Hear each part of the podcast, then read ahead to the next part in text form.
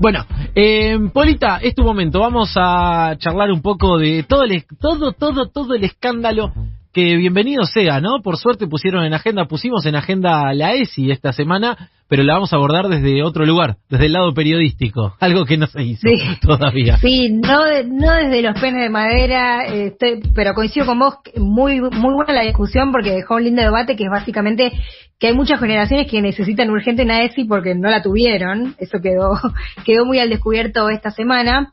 Eh, primero, gracias a todos, yo pedí que me, que me escriban a Instagram contándome sus experiencias, las leí todas, me sirvieron un montón para pensar digamos, el hilo conductor de ese informe y las principales problemáticas que aparecían en los diferentes relatos.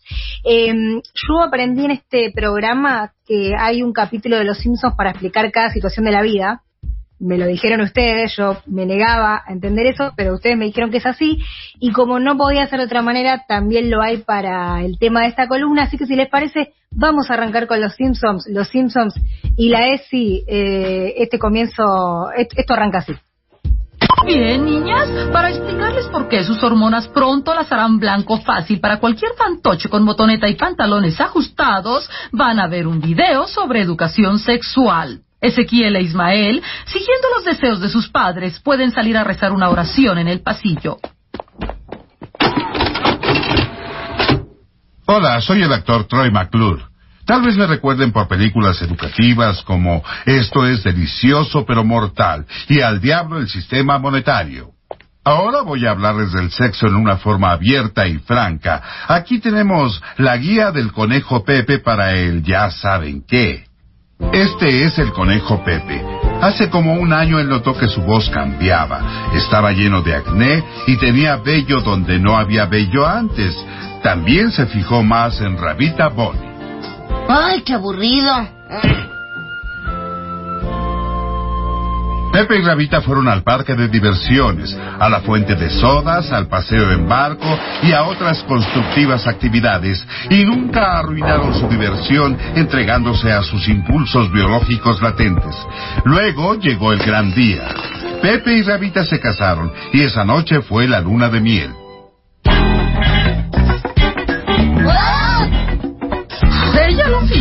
Y lo más satisfactorio fue saber que esperaron nueve meses después, Rabita dio a luz a catorce hermosos conejitos. Sobrevivieron ocho, y ahora que ya saben cómo se hace, no lo hagan. ¿Alguna pregunta? Eh, bueno, no, no les obligue, esto es espectacular. Sí, esta fue mi ESI. Digamos. Total. No, esto es espectacular. Eh, por supuesto, yo no había visto el capítulo gracias a, Santi Mayor que me apuntó que esto existía para poder incluir en esta columna. Eh, y un poco quería arrancar así porque parece una parodia, pero como decía antes, esto es esto es real, o sea, esto es lo que pasa en cada una de las escuelas, es lo que, lo, que nos pasó a cada una de nosotros en nuestra juventud, adolescencia, y es lo que eh, a veces sigue pasando lamentablemente en la Argentina, pese a haber una ley.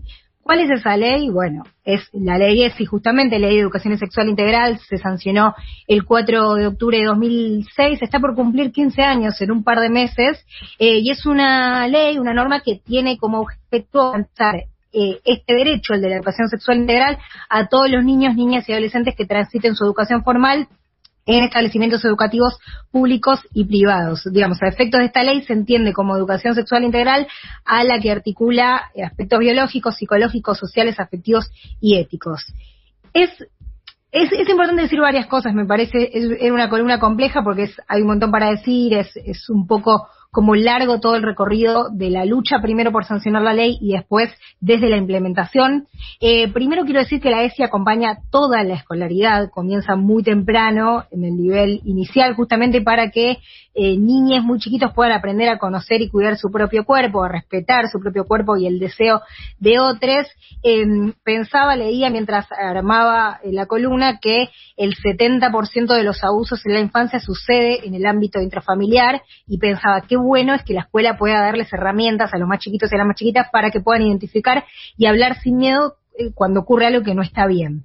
Con lo cual, lo primero que hay que decir es que la ESI acompaña toda la escolaridad, esto es importante, Después, que la ESI es un espacio de aprendizaje continuo esto es fundamental, la ley no establece que deba existir la materia ESI como la materia matemática, la materia de educación física, sino que entiende que en todas las intervenciones educativas y desde todas las áreas programáticas se puede y se debe, ahí está la clave, trabajar en educación sexual. Nadie se lleva a diciembre la ESI, o sea, nadie se saca un 10 en ESI, eh, sino que eh, todo, todos los contenidos se vinculan para aprender este tipo de, de, problemáticas. Y después, lo último que quería decir antes de arrancar a escuchar a, quienes saben, es que tenemos una muy buena ley que han militado y han trabajado muchos y muchas activistas y especialistas, pero también que es perfectible, que a la luz de su implementación en los últimos años, y ahora enseguida nos metemos con eso, vemos que es una ley que se podría mejorar en, lo que tiene que ver justamente con la implementación. Pero vamos a arrancar con, lo básico, hechas estas introducciones. Eh, yo te digo ESI, les digo ESI y cualquiera piensa que es hablar, cualquiera no, pero en gran parte de la comunidad pensamos que es hablar de anticonceptivos en las escuelas, por eso surgió toda la discusión de los penes. Eh, y, la verdad que muchísimo más, y, por eso me parece importante tocarlo como tema de columna, porque la ESI es muchísimo más que hablar de anticonceptivos en las escuelas, y además, y a otro paréntesis, hablar de anticonceptivos tampoco es solamente usar, hablar de usar forro, sino de una multiplicidad de posibilidades. Hace unos días, sin ir más lejos, el Ministerio de Ciencia y Tecnología invitó a un grupo de estudio a presentar proyectos para la creación de un preservativo para vulvas. Bueno, es, hablar de anticonceptivos es muchísimo más amplio de lo que en general hacemos, pero además hablar de ese es muchísimo más amplio que hablar de anticonceptivos y para que nos cuente cuál es la, importancia del alcance global que tiene que tener la, educación sexual integral, convocamos a Viviana Masur, ella es docente e integrante del equipo de coordinación de la especialización docente en ESI que brinda el Ministerio de Educación de Cava desde hace varios años y también es médica y está a cargo del acceso a IBE y acceso a ILE en la coordinación de salud sexual del gobierno de la Ciudad de Buenos Aires. Esto decía Viviana Masur. Creo que muchas veces se homologa el, concepto de ESI al, a la información sobre anticonceptivos, ¿no? Y a la información, ni siquiera a la formación sobre anticonceptivos. Y se homologa, digamos, el, el uso de preservativos, de anticonceptivos, a una charla de educación sexual integral. Y en realidad esas son circunstancias, puntos de llegada, pero lo más importante es reconocer, reconocer de la ESI es saber que hay puntos de partida que tienen que ver con el conocimiento de los derechos, con principalmente con el derecho a cuidar de la salud y del propio cuerpo desde muy pequeños, ¿no? Entonces, em, en todo caso, desde esa perspectiva, desde una perspectiva de la diversidad, de reconocer distintas formas de, vincularse sexualmente eh, con otras personas, existe la posibilidad de eh, tener algunos cuidados para evitar que esos encuentros que deben estar eh, basados en el respeto y en el placer eh, tengan como consecuencia la transmisión de alguna infección o un embarazo no deseado. Entonces, recién ahí, digamos, cuando, cuando hay conciencia de la importancia del cuidado de la salud, eh, aparece la, la posibilidad de pensar en herramientas concretas como son los anticonceptivos o como puede ser el preservativo.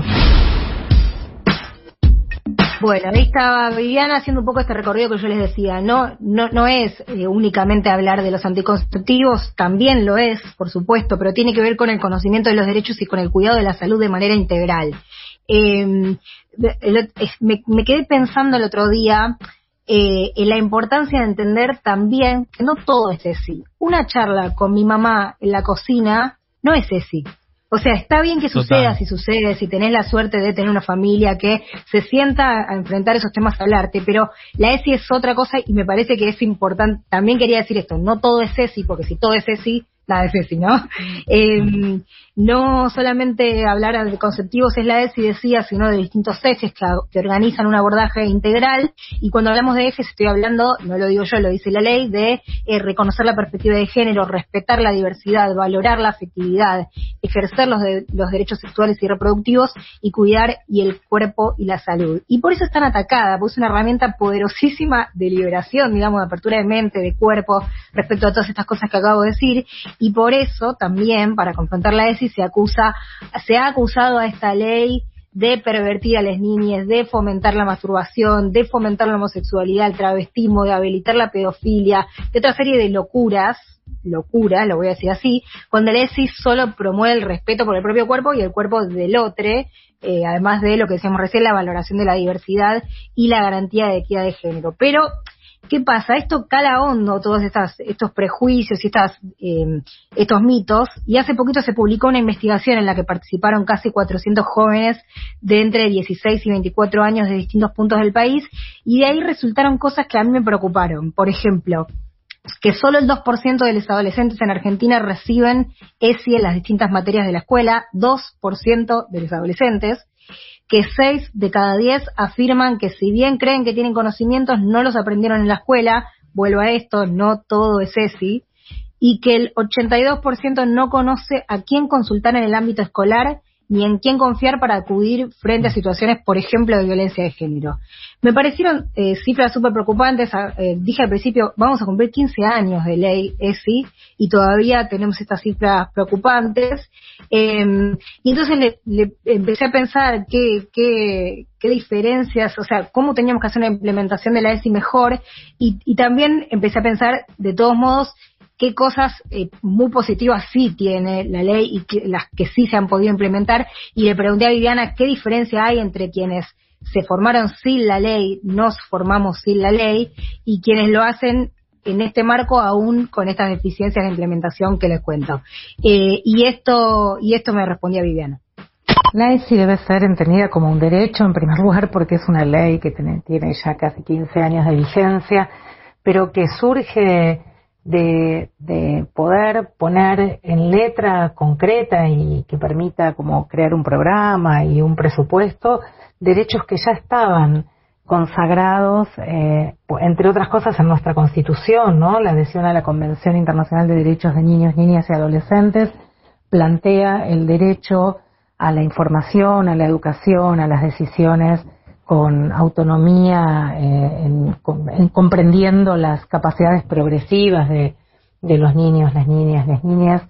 Entonces, eh, la verdad es que la posibilidad de contar con la ley de educación sexual integral fue la posibilidad de instrumentar concretamente esos derechos que están consagrados en nuestra Constitución y también a nivel internacional.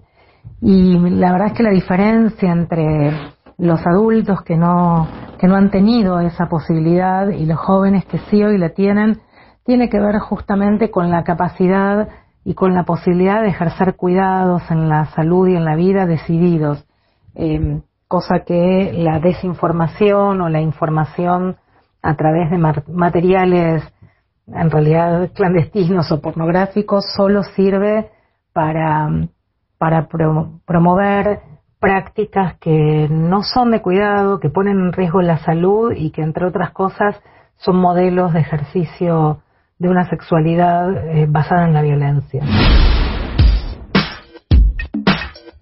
Ahora, en un minuto, les pregunto a ustedes sus experiencias y también a oyentes que seguramente eh, están compartiendo las suyas.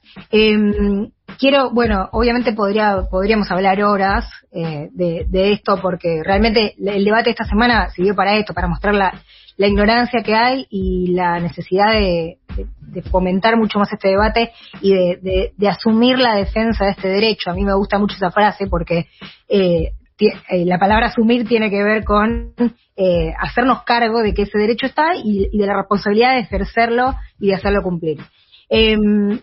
Algunas cosas para cerrar, reflexiones para cerrar que no llego a ampliar así como profundamente. Em, eh, siempre el reconocimiento profundo a la tarea del educador y la educadora, porque la ESI también jerarquiza esa tarea entiende que más allá de la formación docente, que, se especializa por áreas y por niveles, la tarea educativa contempla el desarrollo integral de las personas y, de las personas integralmente sexuadas, con lo cual valorizar este trabajo de quienes se forman, además de para dar contenidos de ESI en sus materias, me parece fundamental. Después que la construcción siempre es en red, es imposible pensar en una educación sexual integral aislada, en una materia sola, como decíamos, con un vinculado solamente a un contenido.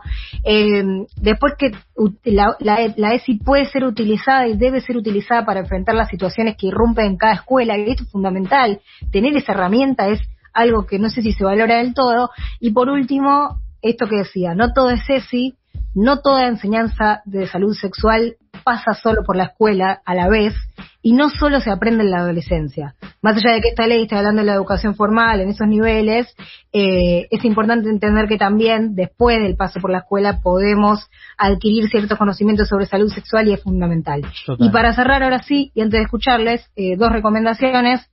Primero el libro de, de siglo XXI, Educación Sexual Integral, guía básica para trabajar en la escuela y en la familia, es espectacular, está escrito por referentes de la Fundación Huésped, es buenísimo, ahí, saqué de ahí muchísimas cosas, muchísimas de las ideas de esta columna, me parece un material imprescindible, y después el podcast Nuestra ESI Trans, que me lo, me lo facilitaba la información Luca Fauno, es dentro del proyecto Es con ESI, son pibes de entre 17 y 23 años que activan en distintos espacios de la diversidad sexual y se presentaron a un concurso para ampliar esta herramienta fundamental que es la ESI y ganaron y, el, y hicieron un podcast que se llama Nuestra ESI Trans. El primer capítulo se llama Identidades no normativas y las instituciones. Es cortito, dura siete minutos, lo escuchaba el otro día, está en Spotify.